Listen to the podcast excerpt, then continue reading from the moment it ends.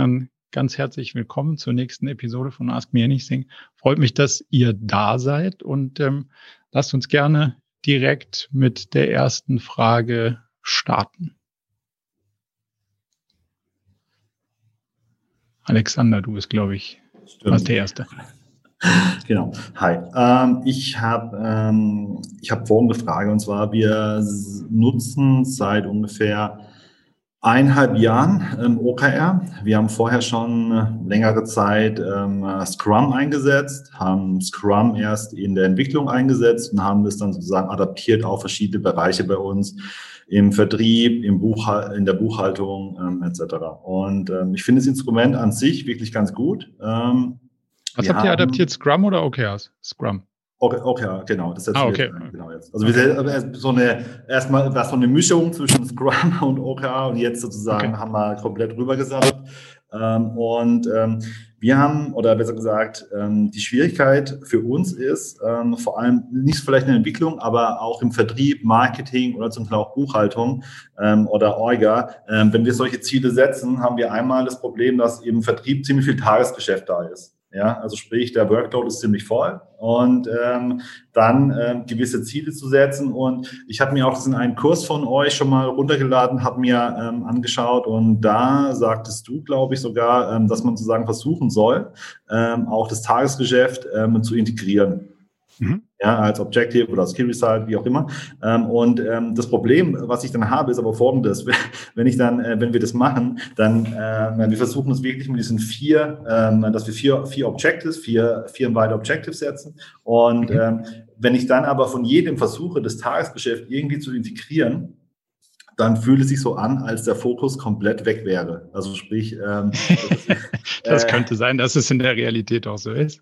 Ja, genau. Ähm, und vielleicht zum Hintergrund, wir sind jetzt kein Startup, wo es seit zwei Jahren ist. Wir haben, uns gibt es seit 16 Jahren im Markt. Wir haben circa 60 Mitarbeiter und ähm, bei uns äh, ist es halt so, dass wir auch schon zwei, drei Hauptprodukte haben und versuchen gerade auch ein neues Produkt an den Start zu bringen. Und deswegen, also wir setzen schon, wir setzen, versuchen schon einen Fokus zu setzen oder wir setzen einen Fokus, äh, ganz klar. Aber ähm, dann trifft der Fokus auch öfters das Tagesgeschäft, ja. Und mhm. wir haben einfach die Schwierigkeit ähm, bei der Planung, ähm, das irgendwie einzuordnen, dass ähm, wie also momentan ignorieren wir das Tagesgeschäft, ja. Also wir sagen, okay, wir haben uns, äh, wir schaffen vier Objectives aufzustellen für uns, wo wir wirklich den Fokus setzen können. Da allein sich auch die ganze ähm, Firma drunter sozusagen, aber das Tagesgeschäft, wir schaffen es einfach sozusagen nicht, ähm, äh, das richtig zu integrieren. Und mhm. vielleicht hast du ja ein, zwei Tipps dafür. Ja, also die, die Grundfrage ist, glaubst du, dass es aufgeht, wenn man das Tagesgeschäft ignoriert? Ähm, nein, also wir ignorieren natürlich nicht das Tagesgeschäft in dem Naja, Sinn, in diesem Zielsystem, weil es ist ja am Ende des Tages ein Trade-off. Du kannst ja entweder deinen Tag mit Tagesgeschäft verbringen oder mit den vier Objectives, die ihr aufgestellt habt jetzt in dem, sagen wir mal, in dem Set, wie ihr es bis jetzt gemacht habt. Ja. Und man kann seine, seine Zeit ja nur einmal investieren. Genau. Ist, ist bis jetzt euch sozusagen passiert, dass ihr die Ziele nicht erreicht habt, weil ihr nicht genug Ressourcen respektive Zeit übrig hattet? Ähm, ja, also auf das läuft sie immer drauf hinaus. Du musst dich für irgendwas äh, entscheiden. Ähm, ja. Aber ähm, die letzten zwei Quartale waren, waren besser, also wir haben äh, da auch besser geplant, ja, aber trotzdem ähm, ist es so, ähm, ich, ich habe das Problem einfach mit diesen vier, ähm, wenn ich mir diese vier Objectives setze, firmenweit und wir haben jetzt ungefähr ähm, acht oder neun Teams hier äh, ja. bei uns. Und ähm, das ist schon, also für uns, also mittlerweile geht's. Also wir schaffen es, diese vier Ziele zu setzen, dass sich auch jedes Team wirklich allein kann. Von der Buchhaltung bis, äh, bis zu den Entwicklungsteams. Wir schaffen das sozusagen.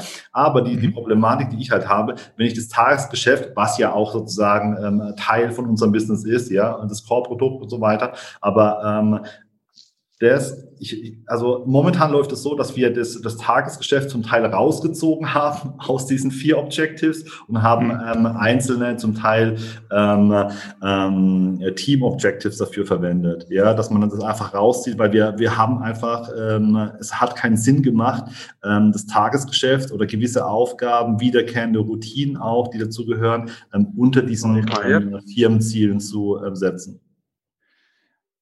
Ja, das müssen wir, glaube ich, ein bisschen auseinanderziehen. Ähm, also grundsätzlich sagen wir, Tagesgeschäft muss rein in die ja. OKRs. Also das heißt, du musst abbilden, was willst du damit erreichen. So, mhm. also weil genau, du hast ja vorhin gesagt, man muss sich entscheiden, ähm, was will man denn dann, wenn es eng wird. So, das Problem ist, wenn du dich nicht entscheidest, wenn wir die Trade-offs diskutieren, nämlich wenn wir das OKR-Set verabschieden, sondern wenn du dich Day-to-Day -Day entscheiden musst oder Day-to-Day -Day entscheidest, das passiert ja dann auch in Teilen unbewusst, muss man sich nicht wundern, wenn nicht genug Ressourcen da sind, um die Ziele, die wir aufgestellt haben, zu erfüllen, wenn mhm. der Rest der Ressourcen in so einem wabernden irgendwas untergeht. So.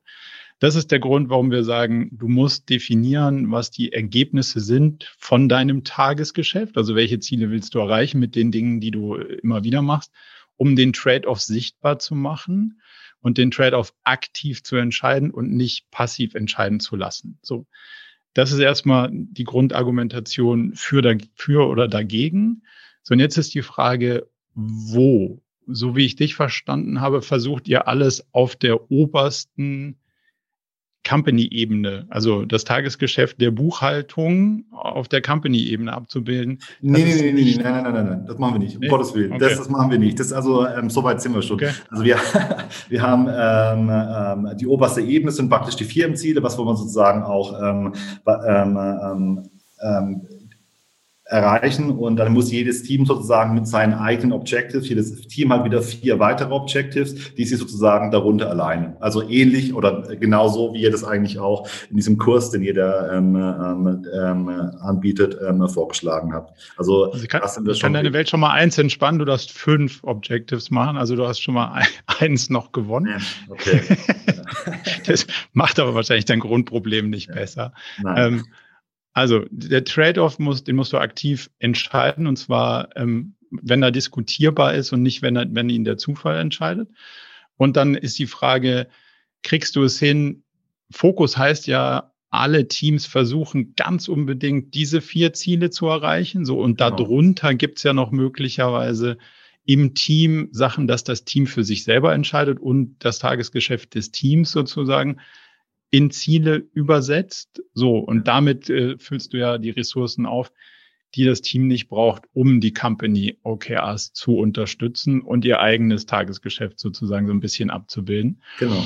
Jetzt vielleicht noch ein Punkt. Du bist vorhin auf so ein Sales-Team eingegangen und natürlich ist das Sales-Team immer ähm, schwierig in Anführungszeichen zu greifen, weil die immer sagen, ja, wir verkaufen so viel wir verkaufen können. Mehr genau, ja. Ja, so. Das ist ja grundsätzlich wahrscheinlich auch die Realität. Trotz dessen muss man ja, also es geht ja darum, die Ressourcen sinnvoll in die gleiche Richtung zu investieren. Wenn jetzt Vertrieb was vertreibt, was der Rest der Organisation nicht hat, nicht verkaufen will, nicht die Ressourcen für hat, nicht den richtigen Deckungsbeitrag findet, was auch immer, wird das ganze Gesamtspiel am Ende des Tages nicht aufgehen. Demzufolge ist ja der Diskurs hilfreich zu sagen, was wollen wir denn verkaufen? Siebenmal vom Produkt A, sieben Projekte mit der folgenden Technologie, siebenmal was auch immer, ähm, damit danach alle anderen auch genau das bereitstellen können oder danach auch die Kapazitäten haben, das bereitstellen oder liefern zu können, was man verkauft hat. So diesen Diskurs gilt es ja genauso wie den Trade-off, wo investiere ich denn meine Zeit, sauber zu führen und dann die Entscheidung zu treffen, kann ich jetzt noch ein achtes Projekt verkaufen? Kann ich noch ein neuntes Produkt irgendwo unterkriegen?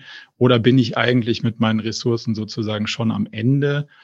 Und alles andere, damit lügen wir uns ein Stück weit in die Tasche und wenn in drei Monaten feststellen, hey, es hat doch nicht geklappt, aber es war eigentlich schon allen klar, dass es nicht geklappt hat.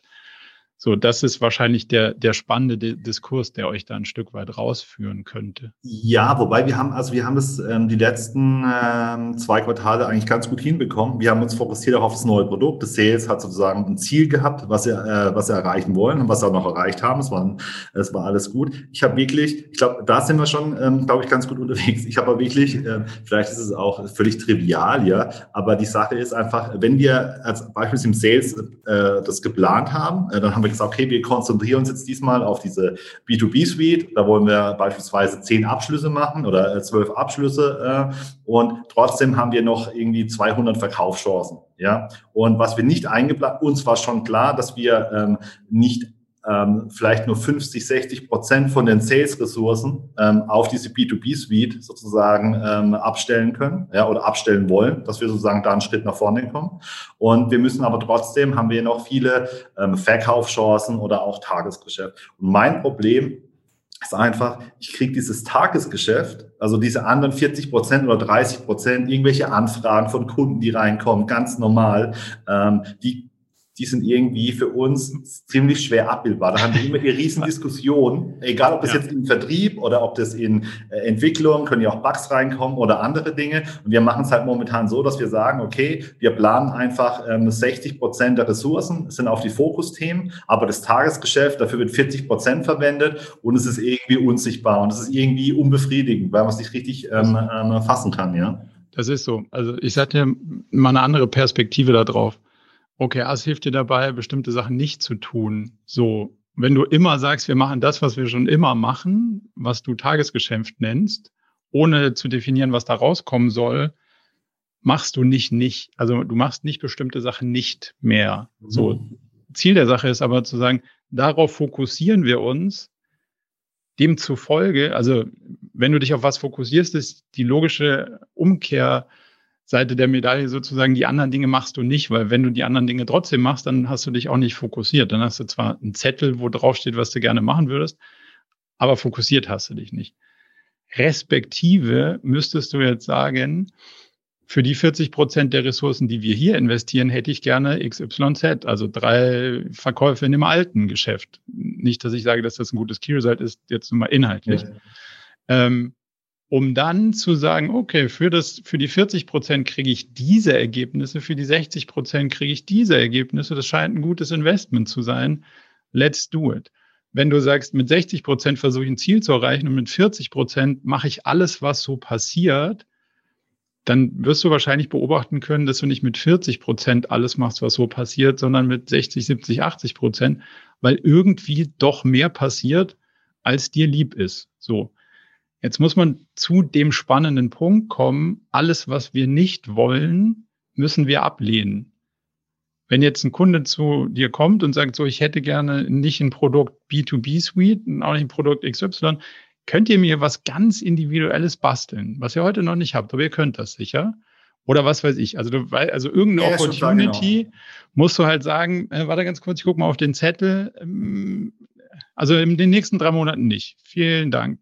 Vielleicht ja, später. Das machen wir jetzt schon. Also wir lehnen ab. Also das machen wir auch. Also was nicht zu uns passt sozusagen. Wir haben Standardprodukte sozusagen, also ein SaaS-Produkt und ähm, das haben wir standardisiert und alles, was zu uns nicht passt, das wird, ähm, das wird abgelehnt. Also das machen wir. Genau, aber äh, das musst du mit allen Opportunities sozusagen machen. Sonst wird dieser 40 Prozent Block so groß, dass er halt 80 Prozent ist und dann hast du keine Zeit, um Du investierst 40 Prozent deiner Zeit und da musst du sagen, was du für haben willst, also respektive, mhm. da muss auch ein Ziel dahinter stehen und dann hast du einen Trade-off und kannst sagen, ey, die 40 Prozent sind gut investiert und die anderen auch. Und dann bleibt das so oder du wirst irgendwann feststellen, dass diese 40 Prozent der Zeit sind so investiert, dass ich da nicht genug rauskriege. Ja. Wir verfolgen die Aufgaben nicht mehr, die Ziele, die Produkte werden abgeschaltet. Okay, also du meinst praktisch einfach, dass wir die 40 Prozent oder die 30 Prozent, egal wie viel es ist, ähm, vom Tagesgeschäft einfach die wieder sozusagen verpackt in ein eigenes Ziel, was wir mit diesen 30 Prozent anstellen wollen. Und den Rest, genau. in Anführungszeichen, ähm, ähm, nicht ignoriert, aber ähm, ähm, doch ignoriert. Der, der, aber nicht im Sinne von ignoriert, wir schreiben nicht hin, machen trotzdem, sondern. Ja, ja, also. Okay. genau. genau. okay. Cool. Ja. Okay. Hat das ein bisschen geholfen? Ja. Sehr gut. Dann würden wir zur nächsten Frage springen. Danke dir. Äh, Dominik. Hi. Hi. Ähm, ähm, ich ähm, wir sind in einer klassischen Firma. Also wir sind das älteste Fintech der Schweiz seit 1974, machen wir Bankensoftware. Ähm, wir, ich bin jetzt verantwortlich für die Strategieimplementation für den nächsten Zyklus. Und wir, ich sage jetzt mal, wir experimentieren mit OKRs jetzt mal auf dem Geschäftsleitungslevel. Okay. Meine, meine Vorstellung war, wir fangen mal an, bevor wir das jetzt in die gesamte Breite der Firma runterbringen, fangen wir doch mal an, ähm, im Geschäftsleitungsteam ähm, das, das mal voranzutreiben, haben mal angefangen mit einem Set von drei Objectives und für jedes Objective zwischen drei und fünf Key Results. Ja? Mhm. Jetzt haben wir aber die Komplexität des Geschäfts ist ziemlich groß, oder? Wir haben schon eben unsere Applikation sind 15 Millionen Zeilen Code. Wir machen auch Refactoring, Modularisierung, neue Themen und es ist immer schwierig, wie soll man sagen, alles irgendwie, was läuft, unter einen Hut zu bringen. Wir haben mhm. rund 250 Entwickler. Ähm, wir machen da Big Room Planning und alles. Also ist schon mal gut. Äh, wir, wir haben Safe implementiert, oder? Oh. Aber es ist nicht ganz einfach, da die Prioritäten dann für die Gesamtfirma irgendwie zu alignen, sagen wir es mal ja. so. Wir haben ein Produktgeschäft, wir haben ein Dienstleistungsgeschäft mit Projekten und dann haben okay. wir noch so ein Solutions-Geschäft, wo wir im Prinzip Produkt und Dienstleistungen miteinander kombinieren. Ja, dann wird's ähm, ganz schlimm.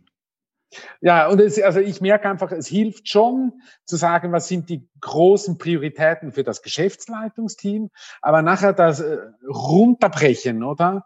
Ähm, nachher in die einzelnen Teams, oder? Das gestaltet sich so in meiner prospektiv, wenn ich mal denke, wie wir das machen wollen, wenn ich das anschaue, denke ich, ist das schwierig. Ja? Mhm. Was ist so deine Erfahrung bei, bei diesen OKR-Sets? Also wir machen das jedes Quartal, ja? ähm, machen da auch Reviews jedes Quartal. Jetzt natürlich mit dem virtuellen war das dann noch ein bisschen schwierig, so virtuelle OKR-Workshops, das ist nicht so, so trivial. Ähm, äh, vor allem wenn du so Leute zwischen 50 und 60 hast, die jetzt noch mhm. nicht mit den Miro-Tools und was weiß ich. also, Absolut. Ähm, ähm, und, und, ja, was sind so deine Erfahrungen oder deine, deine Hinweise, Empfehlungen, wie wir da, da vielleicht vorangehen könnten? Das ist relativ komplex. Du hast ein paar Punkte aufgemacht, die würden jetzt wahrscheinlich uns schon eine Stunde beschäftigen, aber ich versuche es mal auf ein paar wenige Sachen runterzubrechen. Das erste, worauf ich sofort ähm, anspringen würde, ist, du hast gesagt, es ist gar nicht so einfach, alles, was läuft, unter einen Hut zu bringen, beziehungsweise abzubilden. Da würde ich vielleicht versuchen, das nochmal zu anders zu formulieren oder beziehungsweise zu reframen und da anders drauf zu gucken, weil wenn man das versucht, wird das nicht funktionieren und das ist auch das Gegenteil von dem, was OKRs eigentlich versucht zu erreichen. Also OKRs mhm. versucht nicht, alle Sachen abzubilden, die da laufen, sondern das, was in den OKRs steht, läuft dann und der Rest nicht. So, also das. Mhm. Wir haben auch ein ziemlich großes Tagesgeschäft. Hm? Ja, aber lass, lass, mal, lass mal das nacheinander, lass das mal wirken. So, also das mhm. heißt erstmal, wir versuchen nicht eine Überschrift zu finden oder das in alle Themen zu packen, sondern versuchen erstmal rauszufinden aus all den Optionen, die wir haben, welche sollten wir konsequent verfolgen und welche mhm. müssen warten. So, das ist, glaube ich, schon mal der erste Schritt, der, der wahrscheinlich ein Stück weit beim Sortieren hilft, ganz bewusst zu sagen, auch alles spannende Sachen müssten wir dringend wahrscheinlich was tun. Aber wenn man da mal so realistisch drauf guckt, das wird in dem Quartal eher eng das schieben wir mal aus dem Quartal raus. Wo auch immer das dann landet, aber in dem Quartal landet es nicht. Das gibt schon mal ein bisschen weniger Komplexität zu mhm. handeln. So. Ähm, ich gehe einmal also Punkte durch, die mir so eingefallen sind, und dann kannst du nochmal sagen, ob das, ob dir das irgendwie hilft. Der zweite Punkt ist ähm, Projektgeschäft und Produktgeschäft und das dann noch miteinander zu vereinen, ist als Geschäftsmodell schon schwierig. So. Grundsätzlich, wenn man sich großen Player mal anguckt, bei Microsoft kannst du relativ schlecht anrufen und sagen, ich hätte gerne eine Teams-Anpassung, weil ich habe mir das hier alles anders vorgestellt. Respektive macht das SAP genauso wenig und so weiter. So. Was ich damit sagen will, wir haben schon ganz viele IT-Häuser dabei begleitet, die dieses Dilemma hatten und versucht haben, das dann auch mit den gleichen Ressourcen zu erledigen. Das hat nie gut funktioniert. Wir haben es erst anfangen funktionieren sehen, wenn du Produktgeschäft von Projektgeschäft ressourcenmäßig komplett trennst. Ist auch bei unterschiedlichen Teams. Okay. Dann hast du schon mal hast du schon mal nicht das Problem, dass, dass die einen und die anderen Ressourcen in einem Konflikt stehen. Ähm, aber du hast das Problem, dass die sozusagen angeforderten Features aus den einen Projekten einen höheren Druck verspüren als ein Feature, was sich das Produkt jetzt sozusagen überlegt hat, ohne dass da ein Projekt in der Pipeline wäre. So würde ich das wahrscheinlich mal von außen wahrnehmen. Da hilft dir der OKR-Workshop natürlich massiv zu sagen, diesen Dialog zu fördern und zu sagen, okay, das Produkt hat Folgendes vorgesehen, das Projekt hat folgende Anforderungen. Wenn jetzt das Produkt folgendes Feature zum Beispiel entwickelt, bringt uns das richtig weiter oder nicht? Ähm, und dann können wir das sozusagen in dem OKR-Workshop auf der entsprechenden Ebene entscheiden, ob wir bestimmte Sachen mit reinnehmen oder raus. Ich möchte noch auf einen Punkt eingehen, und zwar auf diese Safe-Geschichte, ähm, die du eben erwähnt hast. Safe und OKRs funktioniert super zusammen, wenn klar ist, welches System führend ist und wenn klar ist, welche Ebene von Safe zum Beispiel wo an OKRs anknüpft. Also es gibt Versuche, Safe und OKRs zu implementieren, sogar in dem Safe Framework. Das ist in Teilen schwierig. Was wir oft beobachten durften, ist, dass die IT-Umgebung, sagen wir mal, um die Umsetzung hinzukriegen, Safe implementiert hat, dann versucht, das Safe, das Safe Framework nach oben auszuweiten, also diese höheren Stufen mit abzubilden und gleichzeitig äh, OKRs versucht, wie du es vorhin gesagt hast, die großen Themen runterzubrechen.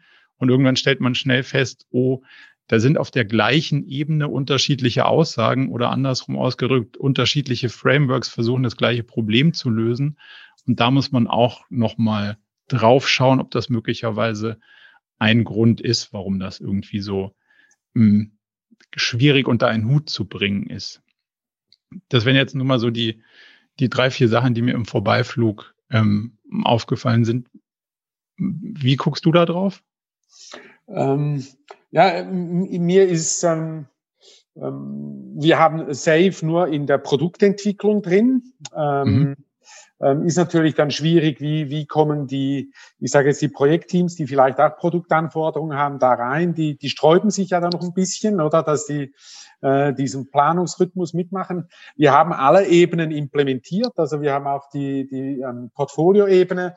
Und mir geht es eigentlich bei den, ich denke, es würde vor allem helfen äh, in der Priorisierung auf der Portfolio-Ebene. Sozusagen, wer äh, die OKR-Thematik sozusagen hingeht und sagt, wer hat den Vorfahrt, ja? Ist es Produkt eins, zwei, drei, vier oder fünf? Oder dass im Prinzip die OKRs dir nachher mitgeben und eine Klarheit geben, ja, Produkt, Produkt drei und fünf. Die haben Vorfahrt eigentlich vor allen anderen, oder? Weil wir da genau. wirklich hingehen gehen müssen. Aber ich, ich merke einfach, ähm, das Management, oder? Das sind alles 50 bis 60-Jährige.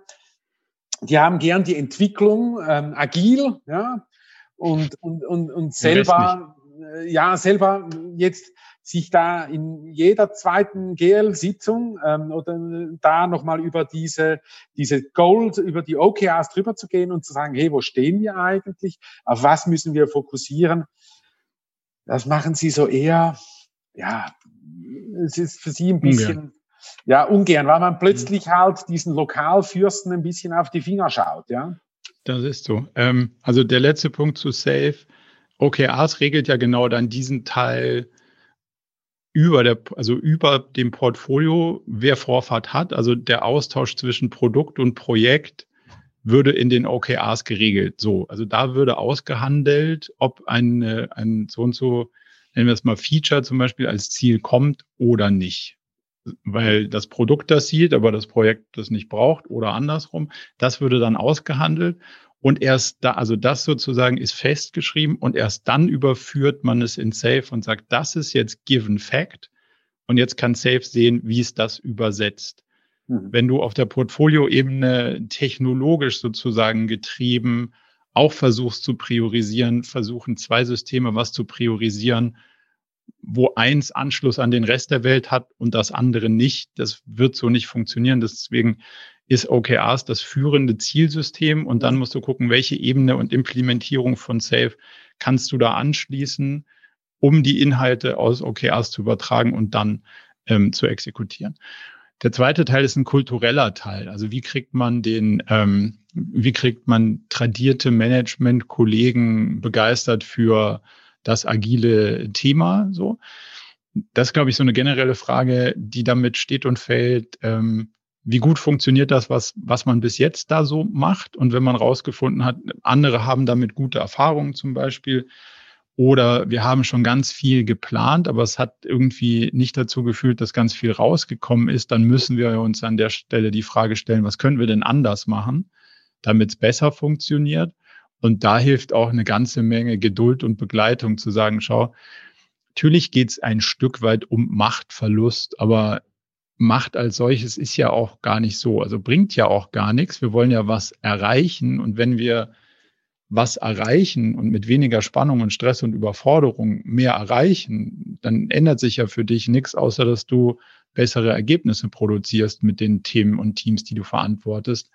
Und das müsste ja als Motivation schon mal zumindest mal hellhörig machen, zu sagen, ja, dann, dann erzähl doch mal, dann, schau, dann, dann schaue ich es mir vielleicht doch mal an und dann mache ich da mal mit und durchs Mitmachen und Erleben zieht man möglicherweise die Kollegen dann da auch so rein, dass das auch irgendwann Spaß macht. Ja, okay.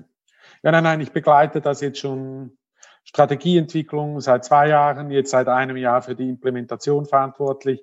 Sitze nicht in der Geschäftsleitung, bin der, ich, ich nenne mich mal, ich bin da halt so ein bisschen der Hofner, ja, der versucht halt die Kollegen ein bisschen zu bewegen, der Advocatus ja. Diaboli.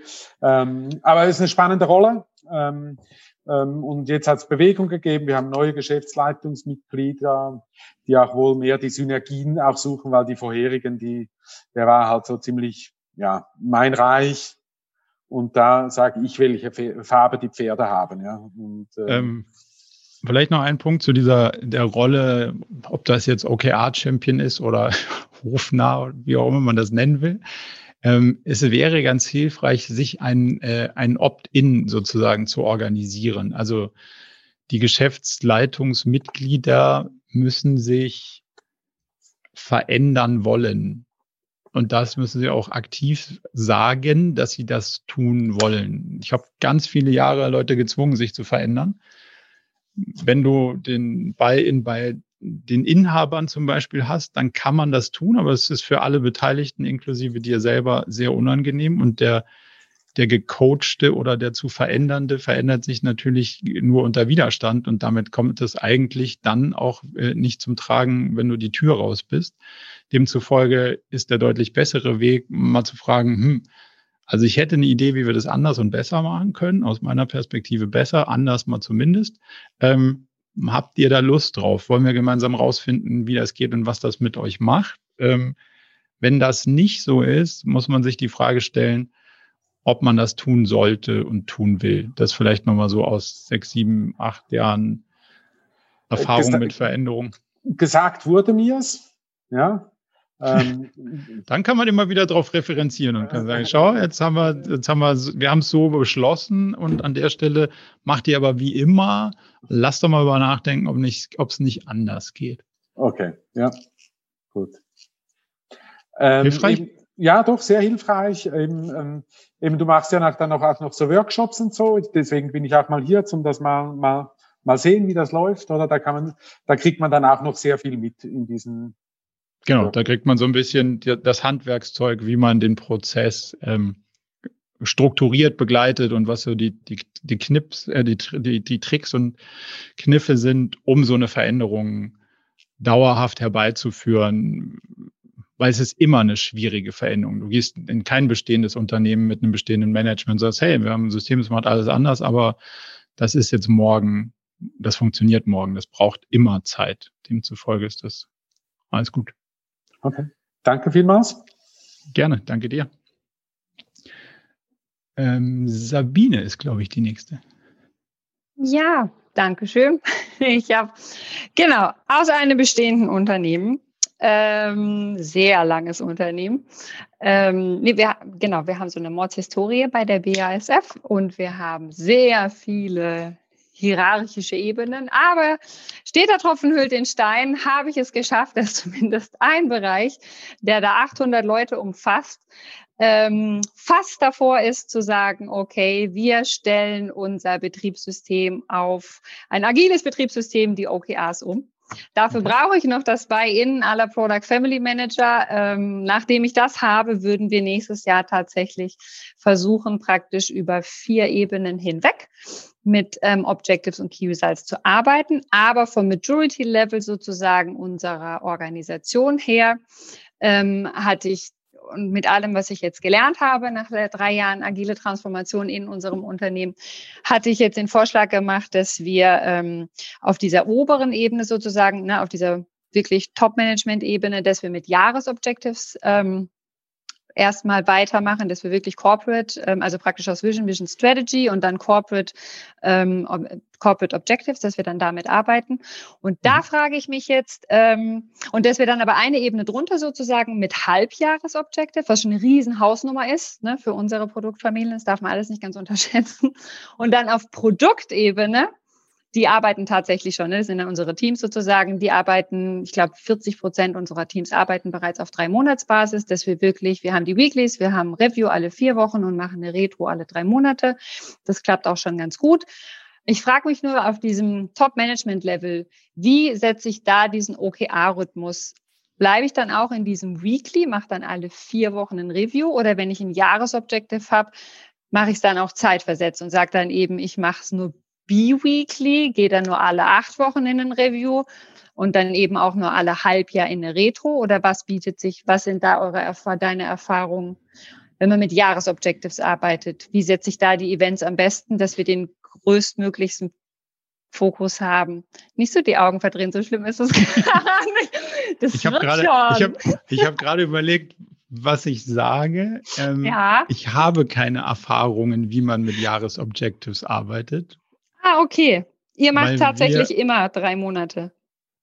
Das, also das alles andere hat für mich einen ideologischen Widerspruch, wenn man versucht, ein agiles Steuerungssystem zu benutzen, was eine hohe Iteration und einen schnellen Lernzyklus zugrunde legt und darunter sozusagen in quartalsweise Iterationen arbeitest, du den Teil darüber aber alles, was du lernst, ignorierst Nee. kommt es. Also naja, wenn ich ignorieren, ja sondern an. es würde, doch, deshalb meine ich ja, ne? deshalb frage ich mich, wie ich die Reviews setzen muss, weil ich möchte ja schon top-down, bottom-up. Also es ist ja nicht so, also es wäre tatsächlich naja, aber wenn auch du das Ziel nicht anpasst, du, du lässt das Ziel ja, ja statisch. Jetzt sag, sagen wir mal, es du sagst, Jahresziel. Ja. Genau, aber das lässt du ja statisch und sagst darunter dem Team, jetzt findet mal raus, wie wir das hinkriegen. So, und dann stellen, stellen die da drunter fest, ja entweder, also so wie wir gedacht haben, kriegen wir das gar nicht hin. Oder sie stellen fest, das Ziel macht so wie es ist gar keinen Sinn. Oder wir haben gar keine Idee, wie wir es hinkriegen sollen. Dann ja. bleibt das Ziel ja da, wo es ist, aber der iterative Prozess sieht ja vor, dass du die gelernten Sachen in das Ziel wieder einfließen lässt, um nachzusteuern. Wenn du nicht nachsteuerst, ignorierst du ja sagen wir mal, neun Monate lang alles, was man schon gelernt hat, auf der, auf der richtungsweisenden Ebene der, ähm, der Company. So, also da setzt du ja den Fokus. Und wenn du den Fokus nicht nachziehst nach dem Gelernten, hast du das Risiko, dass du neun Monate lang marginal in die falsche Richtung fährst. Und jetzt ist. Aber du hättest na, ja immer das Feedback von dem, also du, du kriegst ja das also das hätten wir ja schon, diesen Match in den Reviews. Der würde ja schon immer zurückgematcht werden von Product auf Product Family und dann wieder. Genau, aber meine, du änderst halt nichts. Also du sagst ja vielen Dank. Obliegt ja naja, weil, naja, aber dann ist es ja kein Jahresziel. Also wenn du das Ziel, also wenn du das Ziel unterwegs anpasst, dann hast du auch kein Jahresziel. Vielleicht verstehe ich das auch ja, noch nicht. Doch, nee, genug. aber umgekehrt auf Segment, also für so ein, auf, auf dem Level, ne, für 800 Leute, äh, mhm. Da sind, ich weiß gar nicht, wie viele Produkte da letztendlich drunter hängen. Ähm, finde ich es mit dieser dreimonatigen, äh, ich wüsste auch schon gar nicht, wie wir das so formulieren sollen, dass wir auf diesem Level überhaupt in drei Monate in, in so einen Zyklus reinkommen. Mhm. Weil das findet, diese Veränderungen finden auf dem Level so schnell gar nicht statt. das sind ja jetzt auch keine Ziele, wo wir, ne, also das sind ja jetzt kein, also das, es ist schon für sie wesentlich, schon allein das ist ein Schritt, ne, überhaupt auf Jahresziele zu kommen und zu sagen, wir arbeiten mit einem Jahresziel und was wollen wir am Ende des Jahres wirklich erreicht haben. Aber mhm. auf drei Monate ist denen definitiv auch dann viel zu, ähm, das ist, fühlt sich dann tatsächlich für die Ebene viel zu sehr wie Blindflug an, weil du dann immer nur drei Monate hast. Und in diesen ja, du drei hast ja noch deine Strategien. Die Strategien sind ja, sind ja. Ja, aber die ist ja eher drei Jahre, oder? Oder habt ihr dann immer Strategie für ein Jahr sozusagen? Nö, aber das ist irgendwas so, sagen wir mal zwei Jahre, vielleicht auch mal drei. Aber das gibt ja die Richtung vor. Und ja. dass ich die Richtung nicht alle, jedes Quartal komplett anpasse, ist ja total valide. Genau. Aber zu sagen, was muss ich denn jetzt als Gesamtorganisation in dieser Richtung für ein Ziel verfolgen, was in drei Monaten realisierbar ist, erfordert ja sozusagen die damit wieder Auseinandersetzung der Ziele, der, der Ressourcen, passen die Maßnahmen, die wir uns überlegt haben und das, was wir gelernt haben, dafür, dass das, ähm, dass das funktioniert. Also vielleicht ist das auch eine Nomenklaturproblematik, dass wir das Strategien nennen und ihr das Ziele. Und ähm, wir das Corporate OKRs, ja. Tatsächlich, oder Google ähm, tatsächlich arbeitet ja mittlerweile auch mit, also die arbeiten schon lange auch mit Corporate OKRs. Ähm, Nichts, was wir unterstützen würden, aber das, das ist ja wieder was anderes. Das ist wieder was anderes. Ähm, aber, aber vielleicht nochmal den, den ähm, ich glaube, es kommt nicht darauf an, wie man es nennt, sondern es kommt darauf an, was es heißt. Also sind es Strategien oder sind es wirklich Ziele? Also Ziel ist ein Wegpunkt und wenn es ja. blöd läuft, sind diese Ziele auch noch eher ähm, quasi Lagging-Indikatoren, also Nachlaufe -Indik nachlaufende Indikatoren, die sich dann in sowas wie Umsätzen messbar darstellen lassen. Wenn es das wäre, was wir hätten, dann würden wir sowieso sagen, da müssen wir die Blickrichtung ändern, ob wir das Ziele oder OKRs nennen oder Jahres, was auch immer, ist erstmal egal. Wir müssten mhm. die Leading-Themen finden und auf die uns fokussieren und da sagen, okay, darauf stützen wir uns jetzt mal ein Jahr. Und dass man, dass man diese nicht jedes Mal anpasst, ist völlig richtig. Also da sagen, das sind die Richtungen, in die wir ein Jahr lang jetzt Energie investieren oder vielleicht auch zwei. Das wäre bei uns dieser Strategie-Layer, und der würde auch fix okay. bleiben den, mhm. den zieht man nach, aber der hat keinen Wegpunkt. Weil er kann keinen Wegpunkt haben, weil die Agilität sagt ja, ich kann dir nicht sagen, wie schnell ich vorankomme. Deswegen kann ich dir auch nicht sagen, wo ich in zwölf Monaten bin. Aber ich kann dir sagen, dass ich die Energie, die ich habe, die nächsten zwölf Monate so gut ich kann in diese Richtung investieren werde. Und das ist eine völlig faire Diskussion. Also vielleicht muss man es eher inhaltlich statt nomenklatorisch auseinandernehmen. Ähm, was ihr braucht, ist Strategien in unserer, in unserer Formulierung, die, sagen wir mal, auf einem ein, zwei, drei Jahreshorizont sagen, in diese Richtung investieren wir unsere Energien und da und da und da setzen wir drauf. Und dann gibt es darunter eine Ebene, die bricht das runter und sagt, jetzt verantworte ich einen Bereich, das sind halt vielleicht irgendwie 15.000 Leute über den 800. Und da setzen wir dieses Quartal auf das, das und das. Und das muss bei rauskommen. Idealerweise nicht Finanzkennzahlen getrieben, sondern die Hebel, die dazu führen, dass wir irgendwie in Zukunft erfolgreich werden und nicht das, was wir hinten raus haben wollen. Ich glaube, so würde ich es zusammenfassen. Wenn dir das, hilft dir das? Hm, fast. Aber die, ja, weil, also okay. ich, müsste dann praktisch trotzdem, also angenommen, wenn das dann da jetzt auch Strategie ist, ja auch wurscht, ob das jetzt Strategie oder Unternehmensziele heißt, dann ja. wäre es, müsste man aber trotzdem gucken, dass man auf diesem Top, also auf diesem oberen Level tatsächlich trotzdem in den drei Monats Zyklus reinkommt. Das ist wirklich Na, die, die, Frage, Frage ist, über was, was machen wir über was Quartal? Ja, genau, weil die Frage ist, über was unterhalte ich mich sonst mit meinen Direct Reports? Also wenn ich sage, schau, das, das Och, muss da für. Immer viel.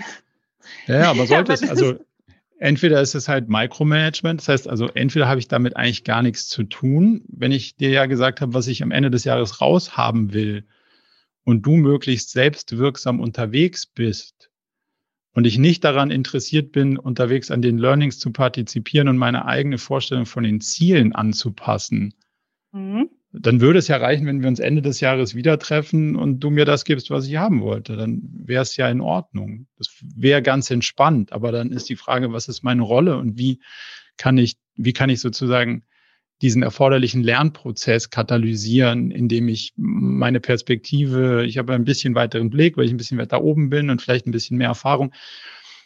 Das hilft ja alles zur Synthetisierung der Lernerfolge, die in diesen ganzen Quartalen stecken. Und wenn ich an dem Diskurs mich A nicht beteilige und B daraus keine Rückschlüsse ziehe, respektive meine Ressourcen nicht anders bereit bin zu investieren, habe ich nämlich eine gewisse Spannung in dem System war so und die versuchen wir rauszukriegen, weil es ja schon sein sollte, ah, da habe ich was gelernt, jetzt haben wir das zu diesem Learning sozusagen zusammengefasst. Jetzt muss ich leicht den Kurs anpassen, weil auch nur eine leichte Kurskorrektur ganz oben ist bei, sagen wir mal, Tausenden von Leuten.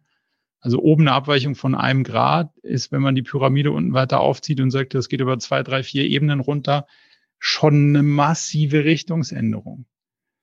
Und deswegen würden wir schon dafür plädieren, in den Diskurs zu gehen und, und auch da den, ähm, auf dem Level in so eine Quartalsdenke zu kommen, um danach zu sagen, okay, wo hat uns das hingeführt? Was können wir da anpassen? Und das kann dazu führen, dass man sagt, oh, jetzt müssen wir auf diesem, auf diesem Vektoren-Level, also auf dieser mhm. Strategieebene, müssen wir auch anpassen. Oder so, okay, das war nur Jetzt haben wir nur gelernt, dass das nicht dazu führt, die Strategie zu verfolgen. Wir versuchen einen anderen Weg, aber lassen die Strategie, wo sie ist. Das ist ja eine aktive Entscheidung und die ist ja völlig valide. Ähm, aber die würde ich halt gerne irgendwie aktiv treffen dann im Quartal und nicht zwölf Monate später draufschauen und sagen, ja, was habt ihr denn da ausprobiert? Komisch. Okay, so wie gesagt, so strikt getrennt hätte ich, habe ich jetzt gar nicht gesehen tatsächlich, weil ich hätte ja immer wieder die, die, ähm, ähm, also ich meine, die Check-ins und so habe ich ja trotzdem. Aber ich habe ja aber ich habe nicht die, die Chance, den Fokus oben zu ändern. Also wenn wir feststellen, wir finden keinen Weg, ein neues Produkt zu entwickeln, jetzt als Beispiel, mhm. dann müsste ja irgendwo der Rückschluss kommen, wenn ich keinen Weg finde, das Produkt zu entwickeln oder nicht zu dem Preis oder es geht nicht komplett öko oder es, geht nicht ohne Plastik oder was auch immer ich mir vorgestellt habe, muss ich ja sagen, okay, dann muss ich vielleicht mein Ziel anpassen und muss das Produkt aufgeben und was anderes entwickeln. Aber wenn so, ich dazu nicht bereit bin, weil ich sage, egal, Ach das sind so, meine und Jahresziele. Dann solche Ziele, okay, alle, ja, okay. Was ja. ich sage, was da oben nicht taugt, ist, hey, Bereich A macht 10 Millionen Euro Umsatz und Bereich B macht 20 Millionen Euro Umsatz. Weil das sind keine OKRs, das sind auch für uns, das sind Lagging, also was hinten rauskommt, kannst du dann angucken. Wenn es rauskam, die Frage ist, was du versuchst zu beeinflussen, sind die Leading-Themen und die sind ja inhaltlich. Und die ja, musst du genau. anpassen, ähm, dass irgendjemand irgendwo in einer Excel-Tabelle Erwartungen von finanziellen Outcomes formuliert hat, ist hochwahrscheinlich und auch so schnell nicht wegzudiskutieren, hat aber mit dem OKR-Zielsystem als solches. Nee, das haben wir da auch nicht drinstehen. Also okay. das ist für uns auch kein Thema. Also sowas jetzt wie, wie Budget oder Headcount und so weiter, sage ich immer, sind die Rahmenbedingungen. Das ist nichts, was wir jetzt als OKRs definieren. Nee, das genau. ist für uns die Rahmenbedingungen und innerhalb dieses Rahmens bewegen wir uns und ähm, wenn der sich ändert, klar, dann ändern sich vielleicht auch nochmal unsere Themen, logisch, aber ähm, ja. es sind die Bedingungen, innerhalb derer wir ja überhaupt nur agieren können.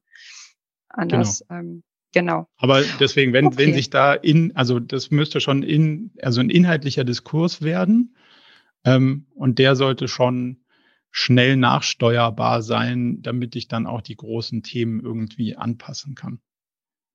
Ja, ja, dann ich nehme das einfach nochmal mit rein im Sinne von, ähm, dass wir praktisch handlungsfähig bleiben, auf die Überraschungen ständig permanent aktuell zu reagieren. Wird es dann, ähm, macht es doch Sinn, dass wir es dann eben im Dreimonatstakt machen.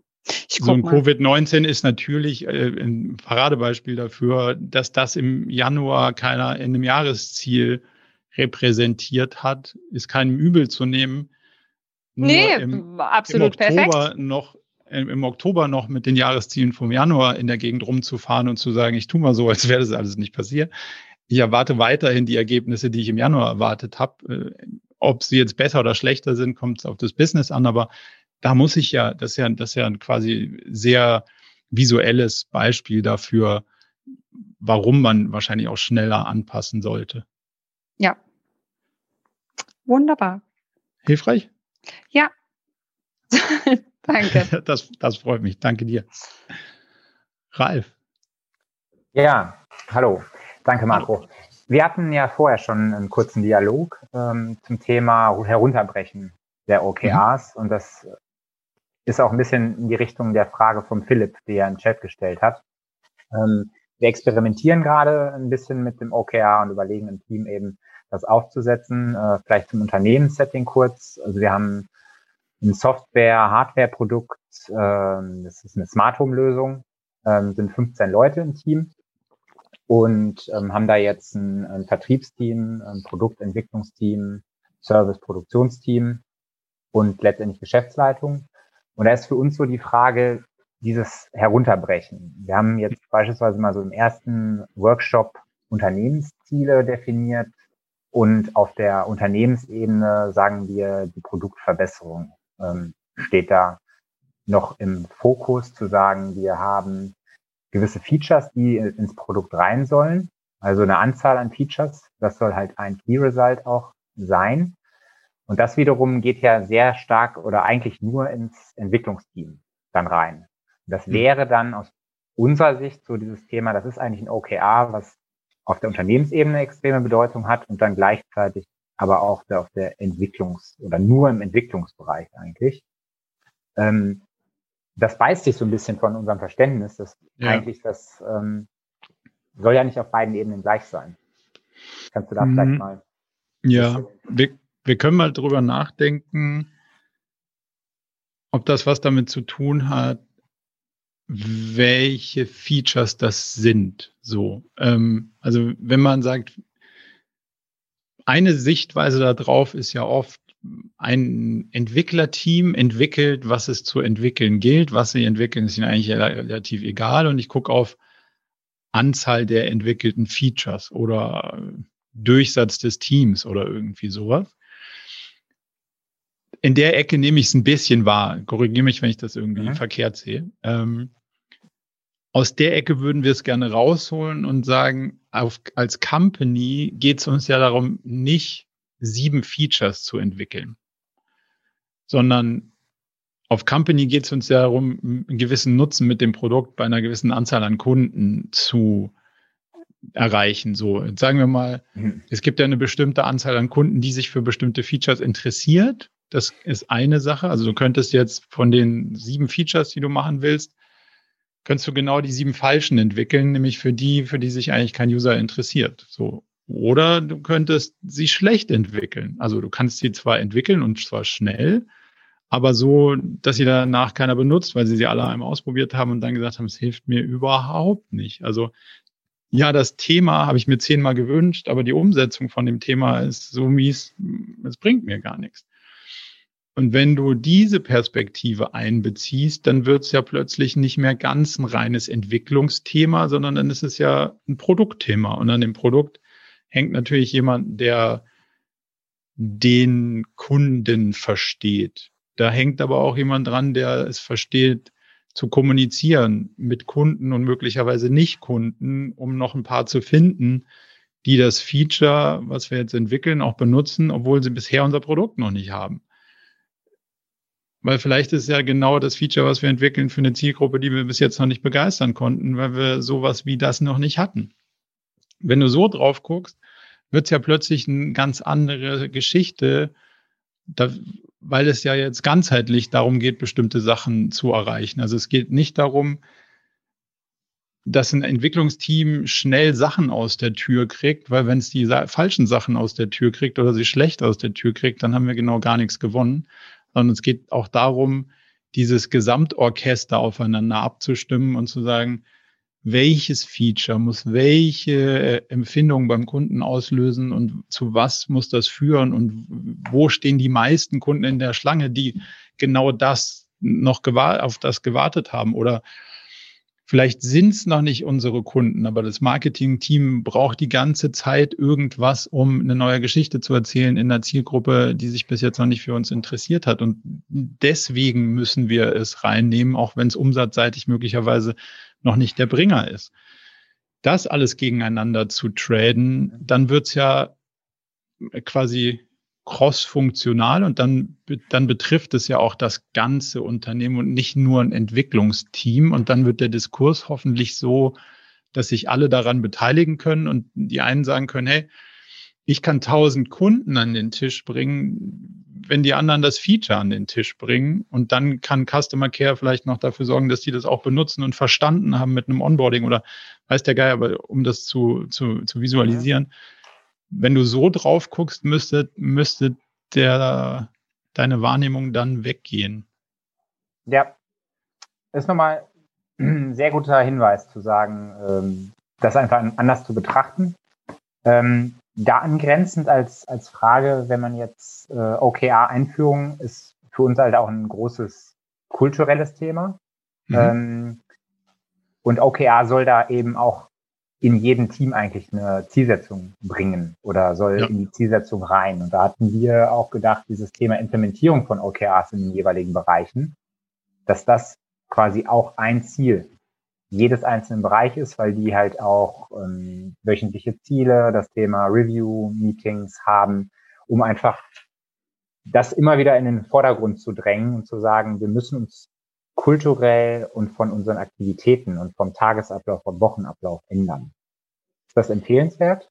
Das du meinst OKR-Einführung als als Ziel in den OKRs genau. abzubilden. Genau. Das kannst du am Anfang tun. Also das ist natürlich die Frage, wie viel Spannung erzeugt das in euch und wie viel Fokus braucht das Thema, damit das gut wird. Also es gibt natürlich Organisationen, die sagen, ja klar, brauchen wir was zum Abstimmen und das machen wir jetzt natürlich total so, aber ich habe auch ähm, bis jetzt nicht meine Meetings in meinen Zielen und andere sagen, ja, es ist total hilfreich wenn wir den Fokus darauf halten mhm. und, und ähm, wir glauben schon, dass das der ein oder anderen Organisation gut hilfreich sein kann, wenn man das da rein ähm, nimmt, vor allem wenn das einen, einen, sagen wir mal, relevanten Veränderungsaufwand nach sich zieht, der dann dazu führt, dass du bestimmte Sachen nicht machen kannst. Also an der Diskussion von, von, von ganz am Anfang anknüpfend, ist ja auch das ein Trade-off, zu sagen, hey, jetzt habe ich ein total eingeschwungenes System im Sinne von, zumindest mal jeder weiß, wie es läuft und das produziert einen gewissen Output. Jetzt verändere ich das System. Noch nicht alle wissen, wie es läuft und man muss das vielleicht auch so ein bisschen noch gemeinsam lernen. Dann ist man natürlich gut damit beraten, diesem Teil auch einen gewissen Ressourcenbedarf einzuräumen und nicht den gleichen Output zu erwarten, den ein eingeschwungenes System ähm, liefert. So gesehen muss man natürlich das auch als Investment betrachten ähm, und sagen, ja, bei meiner Organisation kann es schon sein, dass das 20 Prozent der Ressourcen bindet und damit mir die Chance gibt, in Zukunft besser zu sein, aber gleichzeitig in dem Quartal muss ich das investieren und demzufolge kriege ich vielleicht von den anderen Projekten nur vier statt fünf. Hm? Also auch wieder diesen Trade-off bewusst einzugehen und uns aktiv dafür zu entscheiden, das zu tun und dafür was anderes nicht zu tun, ist, glaube ich, hilfreich. Ja. Vielen Dank. Gerne. Philipp, du warst der Nächste. Ah ja, perfekt. Danke dir. Ähm, ja, ich hatte die Frage ja in den Chat geschrieben. Ähm, generell geht es bei uns um das Problem, also bei Renewable Energy. Wir haben jetzt in der Abteilung die OKRs eingeführt, auch so ein bisschen ähm, ja, im Vorgriff auf äh, weitere Abteilungen, ähm, die dann folgen werden im Nachklang, beziehungsweise Operational Units, die dann auch äh, mit dazukommen werden und sind jetzt so ein Dreivierteljahr am, am Testen. Ähm, und äh, letztendlich merken wir, ähm, dass die Komplex ähm, Komplexität dann steigt, wenn wir ähm, bottom-up oder top-down mäßig nicht mehr so richtig wissen, wie wir da weitermachen sollen. Also vom Prozess her ist das auch äh, soweit ausgearbeitet, dass wir eigentlich top-down erstmal die OKRs reinbekommen also die Objectives äh, zumindest vorgegeben und dann halt äh, klar anhand der Key Results dann auch die Abteilungsleiter beziehungsweise die, die Teamleads dann, dann ihre eigenen Objectives halt formulieren. So ist es gedacht äh, bei uns. Aber ähm, sag nochmal sag noch mal bitte, da bin ich jetzt, glaube falsch abgewogen. Also sag nochmal, wie, es gedacht ist, bitte. Also, dass die ähm, die, äh, wenn wir auf Abteilungsleiterebene anfangen, der Abteilungsleiter ähm, formuliert seine Objectives und daraus ähm, können die Teamleiter dann ähm, äh, anhand der ähm, Key Results, die dann gemeinsam ausgearbeitet worden sind, wieder eigene Objectives definieren? Oder wie ist das dann gedacht? Also grundsätzlich würde der Abteilungsleiter oder die Abteilungsleiterin Objectives und Key Results formulieren, weil das ja, mhm. das gehört ja zusammen. Das eine genau. und das andere ist ja eine nicht zu trennende Einheit. Und dann würden die darunter liegenden das Gleiche tun. Und wenn wir rausfinden, dass die Summe aller OKRs darunter keine Chance haben, die, die OKRs, also mein OKR-Set als Abteilungsleiter, um in deinem Bild zu bleiben, nicht erfüllen können, weil darunter Bausteine fehlen, dann muss ich mein Set nochmal anpassen und muss sagen, ah, ich kriege die Untermauerung nicht hin, demzufolge muss ich das Thema 3 rausschmeißen oder meinen Anspruchslevel in Key Result 4 anpassen, ähm, weil wir, ups, weil wir als Team festgestellt haben, das ist zu wenig Ressourcen, das werden wir nicht hinkriegen, wir haben keine Ideen, was auch immer. Ähm, aber die Verantwortung bleibt immer auf dem Key Result, äh, auf dem Set, wo das Key Result gehört, dem Key Result äh, oder Set Owner sozusagen. Derjenige muss im, das Puzzle im Auge behalten, dass es aufgeht. So. Okay, klar? Äh, ja, aber wie fängt das an? Also ist, normalerweise ist es ein Top-Down-Approach, hm. richtig? Hm, ja. Oder also, wäre es andersrum jetzt in dem Fall? Weder noch ist ein Gegenstromprinzip. Ähm, genau. Ja, also es ist beides. Am besten kann ich es dir mit dem montessorischen Prinzip erklären. Was wir versuchen ist, Fremdwahrnehmung und Selbstwahrnehmung über den Zeitverlauf übereinander zu kriegen. Also, mal angenommen, ich wäre dein Teamlead und du würdest unter mir zum Beispiel ein Team haben, würden wir gemeinsam versuchen, dass das, was du in deinem Set aufbringst und das, was ich denke, was du in deinem Set aufbringen solltest, möglichst deckungsgleich ist. Deswegen sage ich dir nicht erst, was ich glaube, was rauskommen muss, weil dann schreibst du in Anführungszeichen ab, beziehungsweise leitest ja daraus ab. Jetzt habe ich aber, wenn wir das so machen, muss ich mich nicht wundern, weil das ist total menschlich. Wenn ich das Ergebnis kenne, suche ich Sachen raus, die dazu passen, dass das Ergebnis rauskommt. Was ich aber gerne hätte, ist, deine Expertise und Kreativität würde ich ja gerne nicht unterdrücken, sondern erstmal voll laufen lassen und sagen, ah, schau, der Philipp hat in seinem Set das Thema C identifiziert da bin ich gar nicht drauf gekommen. Das hatte ich gar nicht auf dem Schirm. Das ist eine total gute Idee und die ist so gut. Jetzt kommen wir zu dem, zu diesem cross-funktionalen Beispiel von, von eben, ähm, was wir mit einem Ralfs-Kontext diskutiert haben. Die ziehe ich nach oben, weil die nämlich nicht nur ein Feature ist, sondern weil die jetzt auch noch Team A, B und C irgendwie braucht, damit da wirklich Nutzen bei generiert wird. So. Also was ich sagen will ist, wir machen erstmal unabhängig voneinander den gleichen Job. Nämlich du überlegst, was machst du mit deinen Ressourcen und deinem Team? Und ich überlege, was mache ich mit meinen Ressourcen, nämlich mit allen Teams, die ich verantworte. Und dann schauen wir da drauf und sagen, wo sind Übereinstimmungen da, da und da? Und das ist ein Risk Mitigation Tool. Wenn du und ich unabhängig voneinander, wenn wir die Rahmenbedingungen kennen und die sinnvoll gesteckt sind, wenn wir unabhängig voneinander drüber nachdenken und zu den gleichen Ergebnissen kommen, ist die Wahrscheinlichkeit relativ hoch, dass das okay ist und dass wir da auf einem ganz guten Weg sind. Stellen wir fest, dass wir zu unterschiedlichen Ergebnissen kommen, also du Sachen aufbringst, die ich so nicht entdeckt hatte, oder ich Sachen aufbringe, die du nicht unterstützen willst, werden wir in den Dialog gehen, um rauszufinden, was steckt denn in den beiden drin? Also musst du vielleicht noch was zur Unterstützung dazu packen, damit ich das hinkriege, was ich mir überlegt habe? Oder tauschen wir das gegen was, was du aufgebracht hast, was wir dann eine Ebene höher ziehen, wo uns dann die anderen möglicherweise noch unterstützen, damit das dann zu einem Ergebnis wird? Das ist sozusagen ein, ein gleichzeitig stattfindender gegenläufiger Prozess, der auf Spannung gebaut ist. Und die Spannung will genau diese Punkte rausarbeiten, wo habe ich Themen, die sonst keiner unterstützt? Und wo hast du zum Beispiel ein Thema, was bis jetzt nicht zu meinen Zielen zuträglich ist? Also wenn du von mir ableiten würdest, würdest du es streichen, weil es nicht dazu passt, also nicht dazu erforderlich ist.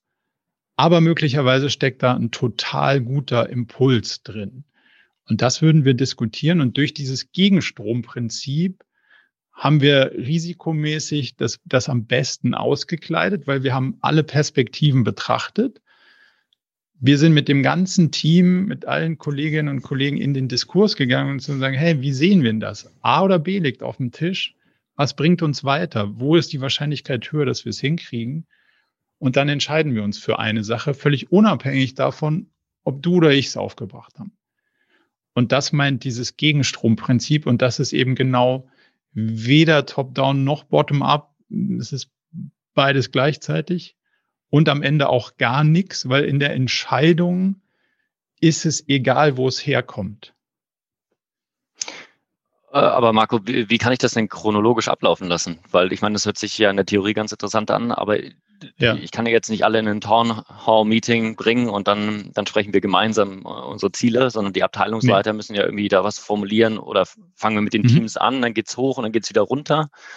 Also ich verstehe, dass ihr, ihr seid ja schon mit OKRs am Laufen, oder? Ihr seid genau. ja jetzt nicht, ihr seid nicht bei Point Zero und versucht es jetzt an den Start zu kriegen, ne? Ihr seid schon. Genau. Mhm. Das würden wir als Regelprozess bezeichnen. Wenn du in den Regelprozess schon gekommen bist, weil du schon ein Quartal läufst, dann läuft es so, dass die, wenn wir das mal so als Pyramide uns vorstellen, dass die Pyramide von unten nach oben zu festgelegten Zeitpunkten ihren Vorschlag abgibt. Rein virtuell erstmal so. Das heißt, da wäre ähm, ein Confluence, ein Google Doc, ein, irgendein OKR-Tool, das wäre die definierte Heimat.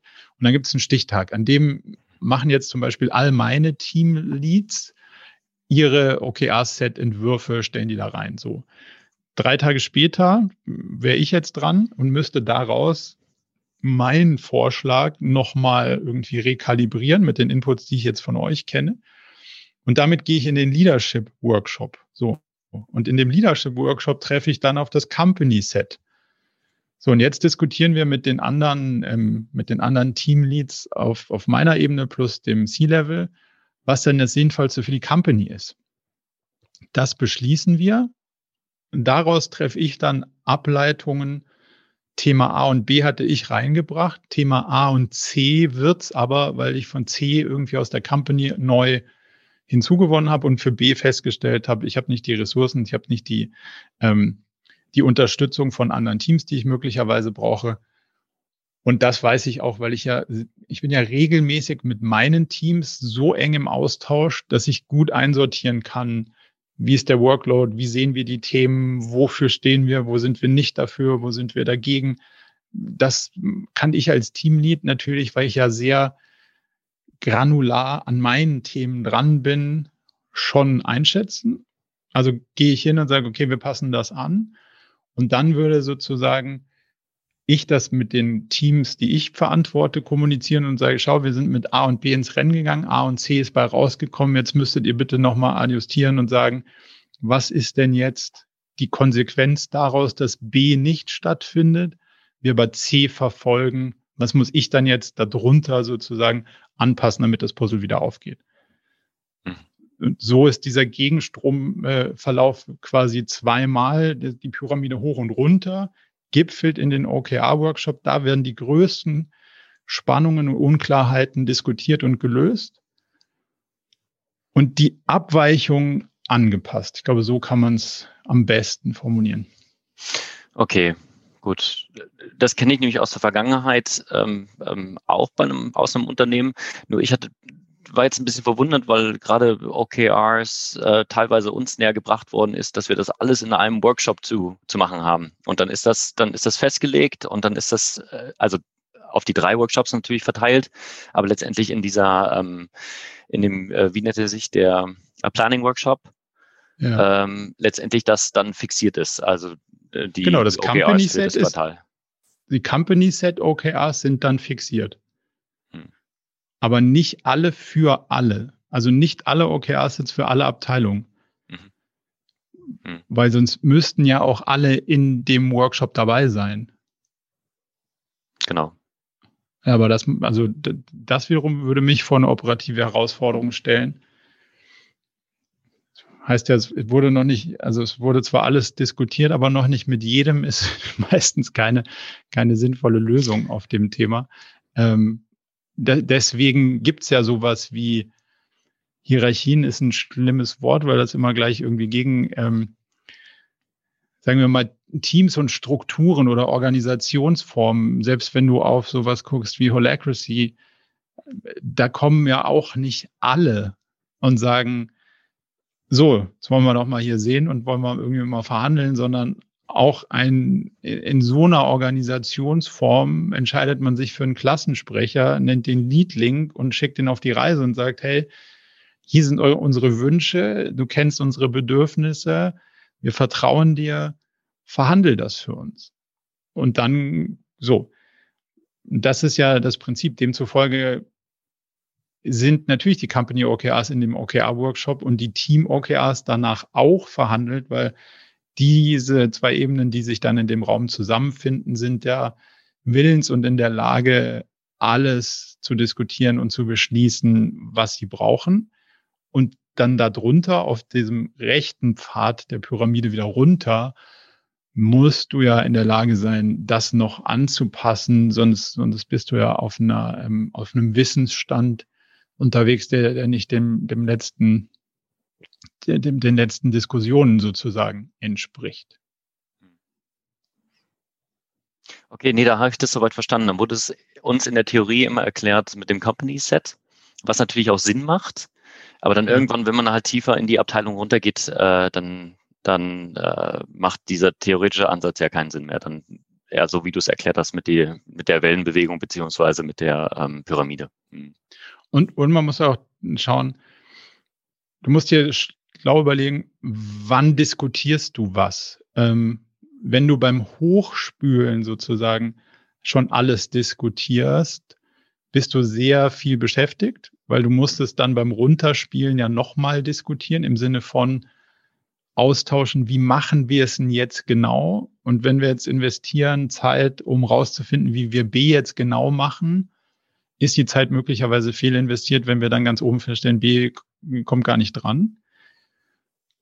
Und gleichzeitig ist es viel wichtiger, bei dem, wenn wir dann wissen, was so die Major Steps sind, genau zu diskutieren, welche Ableitung hat das für mein Setten jetzt eigentlich genau?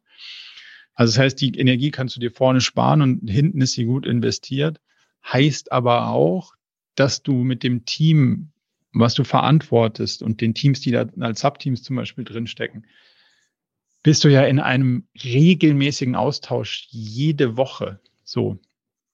Und wenn wir über diese OKR-Sets und über den Austausch und über die Vorschläge der OKR-Sets, die ich von, von meinen Teamleads bekomme, wenn wir da nicht das Gefühl haben, dass wir da auf derselben Wellenlänge sind und das gemeinsame Verständnis haben, dass ich in, als Entsendeter sozusagen in diesem großen Workshop die richtigen Dinge diskutiere, argumentiere, zu, mich gegen verteidige, gegen Workload oder was auch immer, dann stimmt wahrscheinlich was an den regelmäßigen Meetings nicht, weil ich dann nicht eng genug an den Themen bin, mein Team nicht gut genug einschätzen kann, technologisch vielleicht nicht gut genug verstehe, um was es eigentlich geht. All diese Themen, die mir dann möglicherweise nicht die Chance geben, das ähm, so zu diskutieren, dass ich zurückkomme und sage, hey, liebe Teams, folgendes Ergebnis konnte ich für uns erzielen. Und alle sagen so, oh, ja, sportlich, aber hey, cool.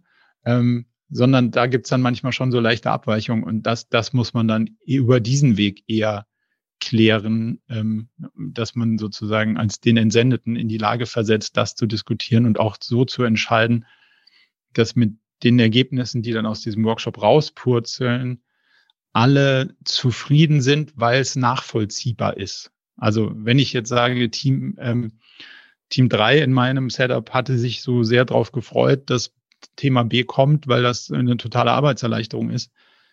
Wir konnten das aber nicht durchsetzen, weil ein viel größeres Thema die gleichen Ressourcen ähm, gebraucht hat im Unternehmenskontext.